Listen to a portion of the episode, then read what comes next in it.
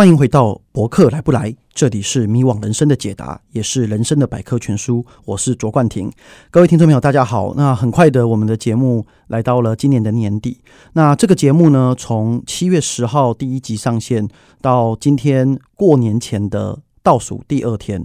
呃，大家听到的时候可能是最后一天，就是预计是三十一号上线。那我录音的时间是十二月三十号。呃，来到了二零二零的最后一天，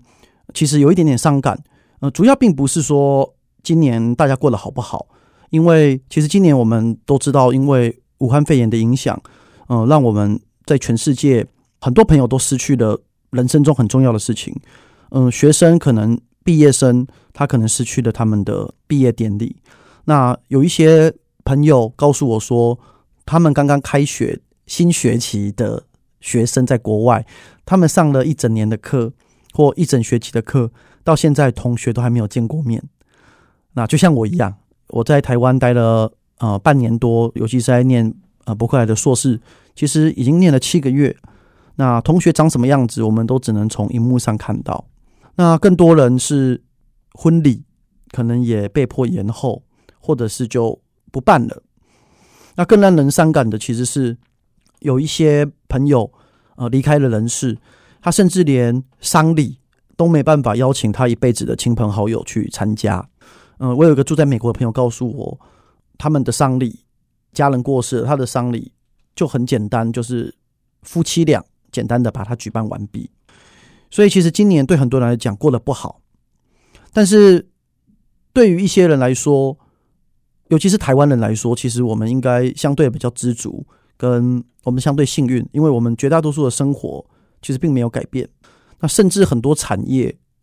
还因为这个疫情反而表现得更好，不管是电子业，还是说是部分像最近的航运业，所以不论是投资市场，甚至说是公司的年终奖金，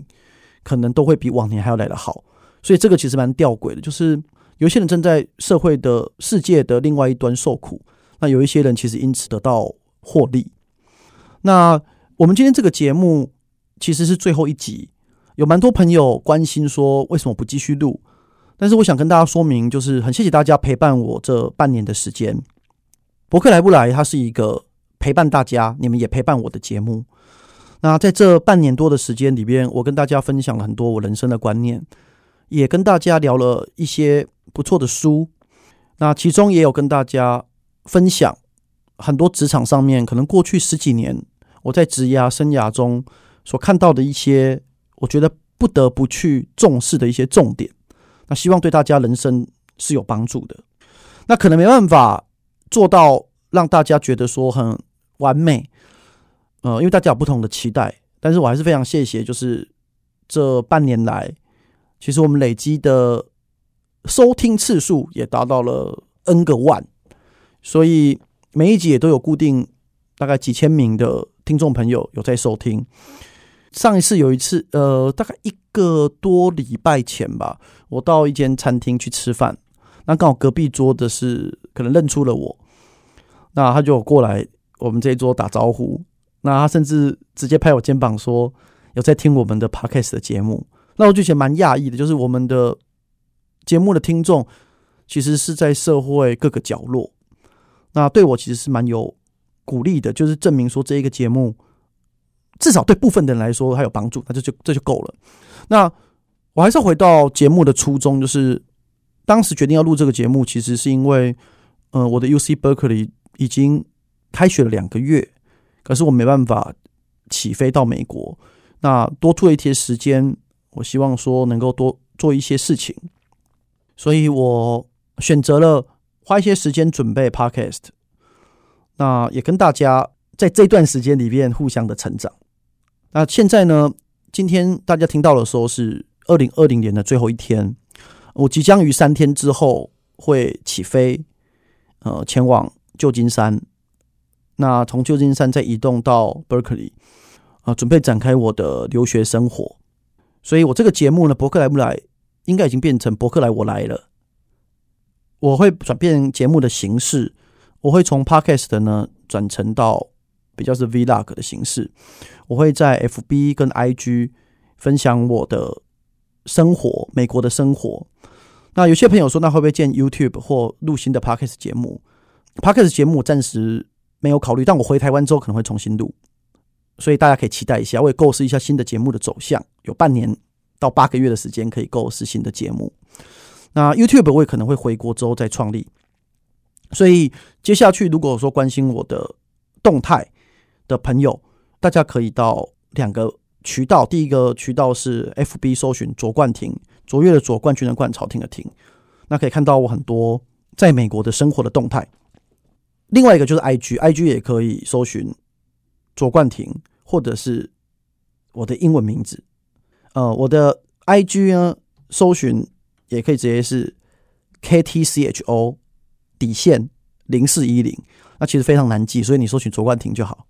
接下来进入我们节目的第二个部分哈，第一个部分刚刚算是跟大家做一个告别。那今天大家花时间听节目，还是要得到一些资讯，所以嗯，我今天跟要跟大家分享，是我最近买了一个还不错电子器材，就是我终于买了电子书了。那认识我的朋友都知道，我是非常爱阅读的人，可是我过去这几个月其实有点遇到阅读的障碍，就是我不知道为什么，是不是跟年纪大有关？就是我不喜欢带着很重的书跑来跑去，然后翻开书有时候。明明这本书的内容我就很想读，可是看到书本就有一种抗拒感，不想把它翻开。那开始网络上很多的朋友讨论说，其实用电子书看书是很舒服的，因为它又轻，那出门又不占空间。重点是现在电子书做起来那个质感跟阅读，眼睛不太会累。那我其实用到目前为止大概用了三天左右，是还不错。那网络上有各个品牌，然后因为我也没有接业配，所以就不跟大家讲说是哪。我是买哪一家的？但是现在大概就是有三间嘛，哦，有主要大品牌有三间，嗯，我是买其中那三大品牌的其中一间啊。购买书呢跟看都蛮方便的，嗯，我我也跟大家推荐一本我觉得最近看的不错的书，它叫做《零规则高人才密度》，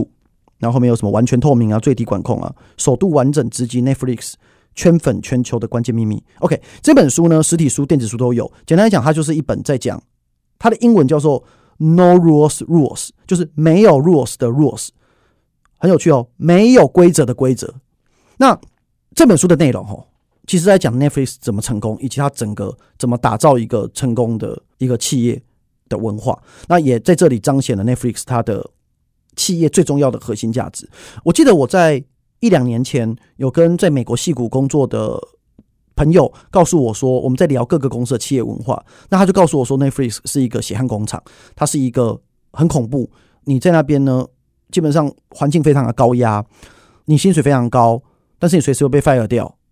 然后几年前有接触台湾的，算是在影视业的一个大亨，他就告诉我说，因为他业务跟 Netflix 的驻亚洲地区的主管有往来，那每次每半年呢，他跟他互动，就主管又换人了。因为他被 fire 掉，又又聘了新的人，这件事情其实是比较大家都是从比较负面的角度来看，会觉得说人才流动的很频繁，那公司对于员工比较没有忠诚度，员工对于公司感觉每天也是战战兢兢。但是如果是这么烂的一间公司，它怎么可能在这几年在全世界屡创新高？我们现在大家在家里除了有线电视，可能有一些听众朋友已经不看了，有一些听众朋友可能家里因为爸爸妈妈、爷爷奶奶有需要，所以我继续订阅。那我们现在除了看 YouTube 以外，是不是很多朋友在追剧？那看影集、看电影，是不是都有订阅 Netflix？那他是怎么样会这么成功？其实所谓的 No Rules Rules 这一件事情，简单跟大家分享，就是我觉得它主要整个公司的核心价值就是大概以下几点哦。第一点就是打造人才密度。什么是打造人才密度？他就是去做了实验，就是一整间公司里边呢，假设你有那种调皮捣蛋啊，在混的啊，然后跟工作绩效平平的人啊。他会大幅的拖累整个组织的效率、节奏跟能力，所以他们就就是给他非常高的资遣费，就把他 fire 掉。结果这样一做呢，他可能公司本来有十个人，结果把那两个非常废的那一种，你们班上班上或者是公司一定有那一种就是工作能力不怎么好的人嘛，然后也不想要升迁，然后可是每天就在那边碎嘴，然后那边滚来滚去的那一种人，你就把他 fire 掉吧。结果你剩下八个人呢，企业的整个的气氛。跟工作的效率会大幅提升，工作效率比以前好，产能比以前好，比以前有创意。那他就在说明为什么人才的密度非常重要，就是你的优秀的人越密集，你的公司的文化会越成功。那第二件事情就是非常鼓励诚实的发言，就是希望整个组织文化是诚实的。那上对下不要有那种主从跟权力的关系，就是你对于刚刚的表现有什么可以提升组织表现，或者是你刚刚的表现有哪边是值得再再加强的，你应该直接说出来。那整个公司都是鼓励这样子的文化。那让我讶异的事情是，他这本书其实是一个学者去写的，一个商学院的教授去写的。就他在访谈的过程当中问了很多他们公司内部的人对于公司的看法。那有一些比较负面的看法跟认为要改进的地方，这个教授。他提供这些员工，他们说你可以匿名的机会，你就我就匿名，我在书里面标显示叫什么名字或改你的名字。就这间公司的员工呢，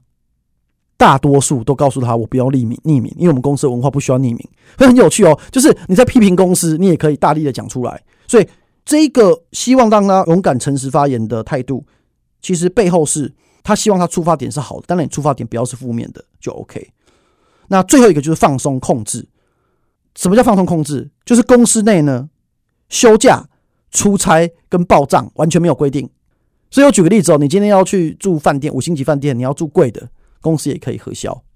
那你要休假，没有所谓的特休假天数哦，三百六十五天你要休两百天也可以，你要休三百天可以。但他们这个公司真的有点奸诈，因为如果我跟你讲说休假没有上限啊，搞到最后其实蛮多同仁都怕休假，所以就不敢休假，可是是心甘情愿的不敢休假，然后就去公司拼。然后出差，所有的规定也都是 free，财务也都可以随便你报，你自己心中会把持去控制那个 budget。哦，总之他就是告诉你怎么打造这样子的公司文化，那一步一步的教你，如果你公司组织要建构这样子，有什么步骤？因为不是直接乱搞，因为你听完我这样讲之后，你就回去好，就告诉呛你老板，跟他讲说，哎，人家都可以报上多出去住饭店，都可以住五星级饭店，为什么不行？那这样公司一定垮掉嘛。所以他整本书在教你说，如果你的组织要如何。做到像 Netflix 这样子的精神，跟有怎么样的条件才可以做这样的事情？因为在这里可跟大家讲一下，我看到目前我看到一半嘛，我看到目前为止我的心得是，其实一切的核心都是最第一步了，就是你的人才密度是最重要。你想象啊，如果你这间公司就是一堆杂鱼，那这一堆杂鱼在这里，你告诉他说你没有上线，然后可以无限制的休假，那是不是一堆杂鱼每天都在家里睡觉领公司的钱？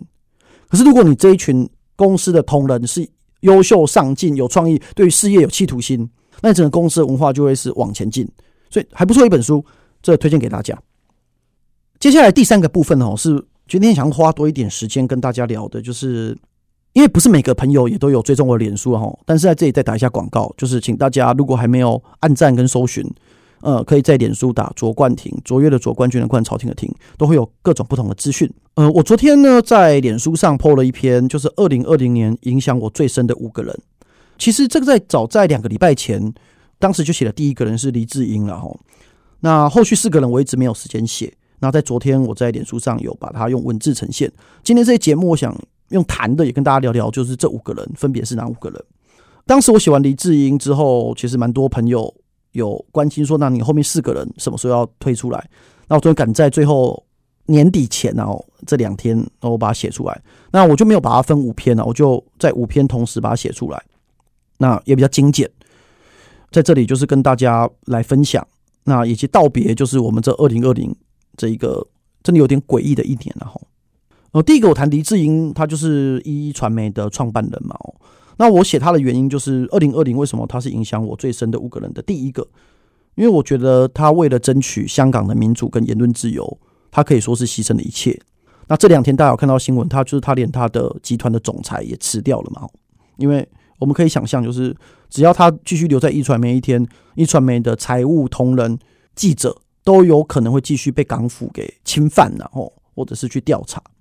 那黎智英这件事情，因为他理由是他去关注了我们蔡英文总统的 Twitter，所以就被香港的警察控诉说他违反了所谓香港的国安法，说他勾结外国势力。然后对一个其实媒体人而言，把他铁链整个拴起来，然后让他出庭，然后故意给媒体拍，其实也是对于所有的异议分子的一个威吓。黎智英他的讲法是说，作为反抗的势力的象征，我不能后退。所以我就说，他的这个风采跟光荣，其实很像我们大家都有看过的唐吉诃德对抗那个风车，把他当成巨人的风车。唐吉诃德，他坚守所谓的民主香港的这个使命。我相信会继续绵延不绝，尤其在二零二零这一年。那他不会是最后一个领跑人，一定会有人一棒接一棒继续做下去。那我们希望他可以平安，那一切可以安然的度过。第二个人呢，我要谈的是张忠谋先生。张忠谋先生，我为什么觉得他二零二零年是影响我最深的一个人？我认为他优雅转身的交棒哲学这件事情，其实让台积电再创高峰。呃，其实，在多年前，张忠谋曾经有交棒过一次，那那一次后来当时并没有非常顺利，所以他后来又回锅了。但这一次，他的经验告诉他，交棒要重新布局跟规划，所以他在二零一八年的八十七岁的时候，他宣布了不担任董事、不接顾问、不担任荣誉董事，等于说台从台积电正式退休。那台积电也正式进入了魏哲家跟刘德英，就是刘德英是董事长，魏哲家是总裁，两个人共治的时期。那交棒后的这三年哦，其实台积电不仅没有疲弱嘛，它在二零二零年更是大名大放嘛。你业绩、股价、市值都创新高，创到多高哦？台积电现在是全世界市值第十大的企业，全世界第十大的公司哦。那它晶圆代工技术也是领先全球，它股价从今年三月最低的两百三十五点五元，到十二月最高，今年到。五百二十五元的天价，那也因为它市值很高，带动整个台股上扬。台股现在整个市值大概是四十三兆了，就整个台湾的股票四十三兆，台积电又占了十三兆。啊，张忠谋他退休之后，从二零一八年到二零二零年，连续三年，这是更让我敬佩。就今年是连续三年，他退休之后还代表总统去出席 APEC。那今年哦很特别，因为疫情关系，大家改视讯，他特别在视讯中其实介绍台湾的防疫的状况，所以这让我看到了一个。成功领导者不仅仅是在位的时候，他擘画跟筹划整个大局；退位的时候，更能够很优雅、从容的延续企业的风范，一路的领航，乘风破浪，交棒重要的哲学。那张忠谋呢？跟我，他当然不认识我，可是跟我非常有缘。是我在大学的时候有一次，他到政治大学，我的母校政治大学去演讲。那当时呢，他的演讲非常的精彩，他在讲一个好的企业应该具备什么样的文化。其实过了十几年了。我觉得那篇文章还是非常值得读。他的那篇演讲呢，当时我把它做成的类似的逐字稿，然后抛在 PTT 上面。在我大学的时候，其实获得了非常广泛的回响。如果有兴趣的朋友呢，可以去找找看。我前阵子要找是在他的备份档还找得到，但不知道他在主板哦，现在还找不找得到。但没关系，我来找时间也把它找出来，可能可以跟大家分享。我觉得过了十年，他讲的内容其实还是很多值得跟大家来分享的。第三个人啊，是蔡英文总统。我觉得今年我会特别提印象我最深的五个人的第三个人是蔡英文总统，就是带领全民防疫这件事情。当然有人会认为说，呃，不管是苏贞昌院长、卫福部的陈时中部长，或甚至交通部让中国的航空公司不要飞机来台湾的林佳龙部长都有功劳。但我特别要提到，就是这个国家最高领导人蔡英文总统，让台湾享誉世界的舞台。第一个，他在今年一月的时候用台湾史上最高票连任总统。那接下去遇到了疫情，带领台湾的政府跟人民成功的对抗这疫情。那今年他入选的彭博全球五十大最具影响力的人物，那也被英国金融时报读者评选是全球最具影响的十二位女性之一。我们想象一下哦，这疫情在全世界多数的国家失控，那蔡总统跟他的团队其实是让世界看到台湾的贡献跟努力的。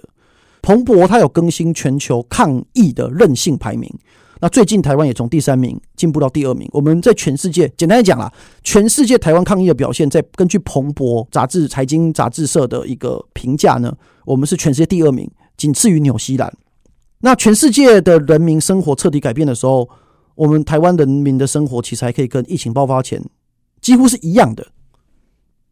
蔡英文总统已经确定留下这个非常重要的历史定位。睿智的决断，柔性的坚毅，稳定台湾社会力量，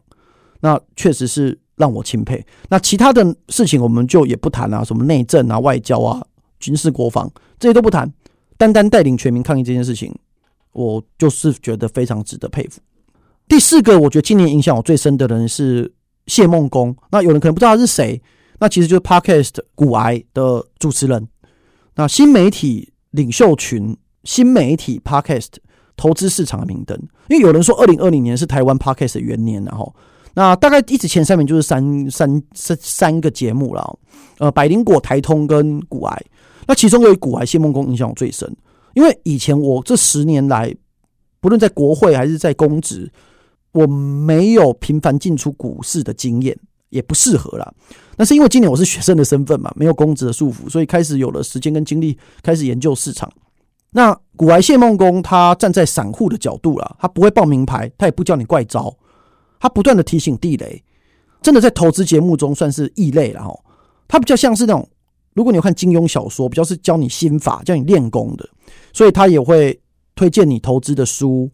啊，解惑跟观念，那回应网友的提问，重点是全部免费啦，所以算是在投资界里面比较特殊的陪伴听众朋友的方式，我觉得跟我们节目有点像。但很多金融界的专家对他是闲言闲语，但对我来讲，我觉得对于广大的散户其实帮助是很大，因为他走的比较不是正统的那一套。我讲正统是说，所谓传统上这些搞金融的人他们论述的那一套。那他现在我讲一个事实，就是说大家都知道有一个通讯平台叫 Telegram，那他的群组已经是全台湾最大的平台，他现在已经超过七万一千人，就是全台湾最大平台，所以真的是蛮厉害的。那为什么对我影响大？因为这个节目让我对人生长久的财务规划有了研究，有了完整的轮廓，跟培养负责任的态度。所以，二零二零年因为谢孟恭成为我的投资元年，那我也想要借这个机会跟大家分享。第五个我要跟大家分享的人呢，呃，卖个关子，叫暂不公开，就是今年一位影响我非常深的人。有一个人呢，这个人在二零二零年影响我很深。那在我最低潮的时候，陪我一起走过来，鼓励我。支持我做我所有的决定，但因为当事人呢，他知道我要写这篇文章之后，跟要录这节目呢，要求我不准提到他，所以暂时不公开。那但我觉得大家可能猜到是谁了，反正我就不要讲，不然他生气。未来有缘呢，再跟大家来做说明，就他今年是怎么影响我。OK，总之这五个人，二零二零年影响我最深的五个人：黎智英、张忠谋、蔡英文、谢孟恭跟暂不公开这五个人。我觉得跟大家来做分享，那也请各位听众朋友想想看，今年有什么人或事情是影响你最多的一年呢？那你是不是已经准备好了？明年你的生活打算有怎么样的体验或新的挑战？虽然这个节目博客来不来暂时的结束，但是我们会用另外一种新的面貌来跟大家见面。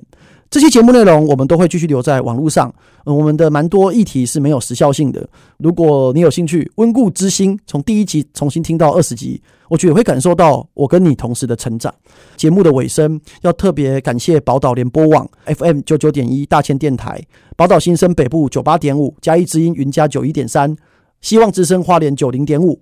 以及我要特别感谢这段时间呃我们所有的录音。剪辑，然后还帮忙我后置的慧英姐，在这半年的时间陪我们听众朋友一起来成长，我特别要感谢他们，呃，免费的借我录音室，那是非常相挺的哦。因为很多朋友说，为什么我的录音品质可以这么好？呃，其实就是因为有好朋友宝岛联播网的帮忙。那听不到 Podcast，柏克莱不来，也请大家可以打开你的广播。那我们也支持好的广播节目。我们二零二零年在今天最后一天跟大家。一起告别，那我们一起迎接新的二零二一年。那我们今天节目就到这里，未来用新的面貌跟大家见面，谢谢大家，拜拜。